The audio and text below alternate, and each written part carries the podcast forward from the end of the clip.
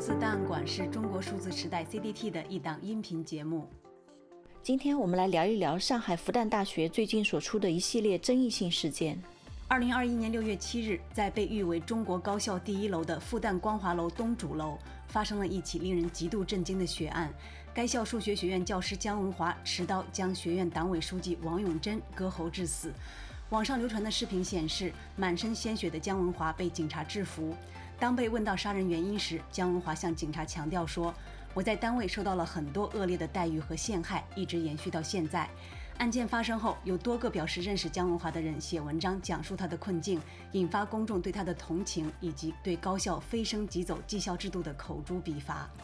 王永珍死后，复旦做出的另外两件事也成为人们的笑柄。一是复旦为王永珍发起募捐，大量网友在评论里称王书记家应该不缺这点钱，并询问如何为姜老师及其家人捐款。在这之后不久，发出该募捐消息的公众号遭到了封禁。二是六月十八日，复旦大学官网挂出了中文系主任朱刚的祭文，标题为“求仁得仁，永贞安息”。这篇仅二百零五字的短文，不仅标题中的“求仁得仁”令很多读者理解为是在公开暗示王永贞该死，而且全文逻辑混乱，词不达意，引来网上无数冷嘲热讽。然而，人们在乎和嘲笑的并非朱刚个人的中文水平，而是中国的大学及其教育水平的问题。二零二一年五六月份。复旦大学集中爆发出一系列负面事件，都暴露了中国高校堪忧的现状。五月初，复旦大学网红教授沈毅发微博支持中国长安网发布的中国点火和印度点火对比图，遭网友痛骂。五月三十一日，被人鄙视为什么也不会、写文章都没有注释的复旦教授张维维被请去中南海给政治局委员们讲课，成为新的国师，被指是复旦谄媚文化的代表。六月初，数千民众在匈牙利首都布达佩斯游行集会，抗议在该市建立复旦大学分校的计划。匈牙利民众所抗议抵制的，不仅是复旦这一所大学，更是对中共对西方加强影响力及干预学术自由的担忧。还有近日，复旦历史学家葛剑雄用“学术要为政治服务”的观点为中共政治合法性背书，在互联网引发极大的争议。这一系列事件都昭示着复旦大学精神的沦落，是复旦对中共服从与谄媚的结果。早在2019年，复旦大学修订了自己的章程，删除“独立之精神”“自由之思想”等字眼，强化对党的服从。新章程明确规定，实行中国共产党复旦大学委员会领导下的校长负责制。如今正是复旦放弃独立精神，对中共驯服谄媚恶果的集中爆发。六月九日，前中共中央党校教授蔡霞发布推特评论说：“上海复旦大学最近出了两件大事，一是一个混混混进庙堂最高级堂而皇之当国师；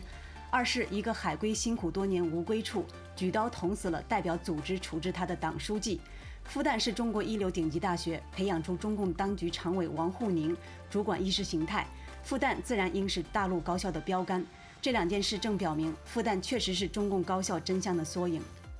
关于中国的大学，钱理群教授也曾评论道：“我们的一些大学，包括北京大学，正在培养一些精致的利己主义者。他们高智商、世俗、老道，善于表演，懂得配合，更善于利用体制达到自己的目的。”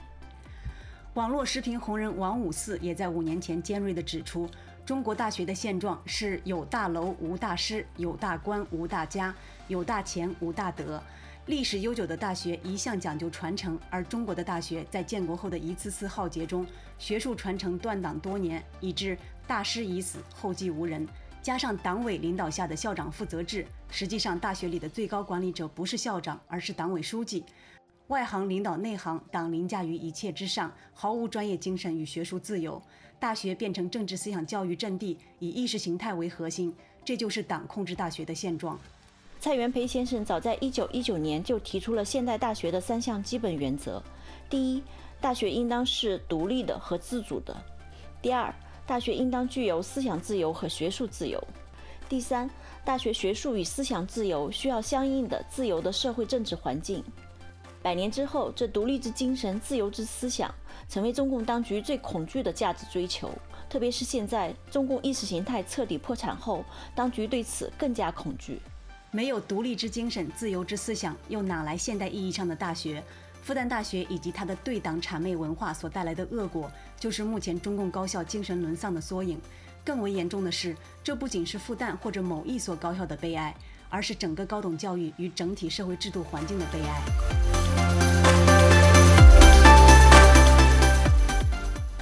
数字时代 CDT 致力于记录和传播中文互联网上被审查的信息，以及人们与审查对抗的努力。我们邀请您参加敏感词开源研究项目，为记录和对抗中国网络审查做出你的贡献。详情请访问我们的网站 cdt.dot.media。本期节目就到这里，感谢大家的收听。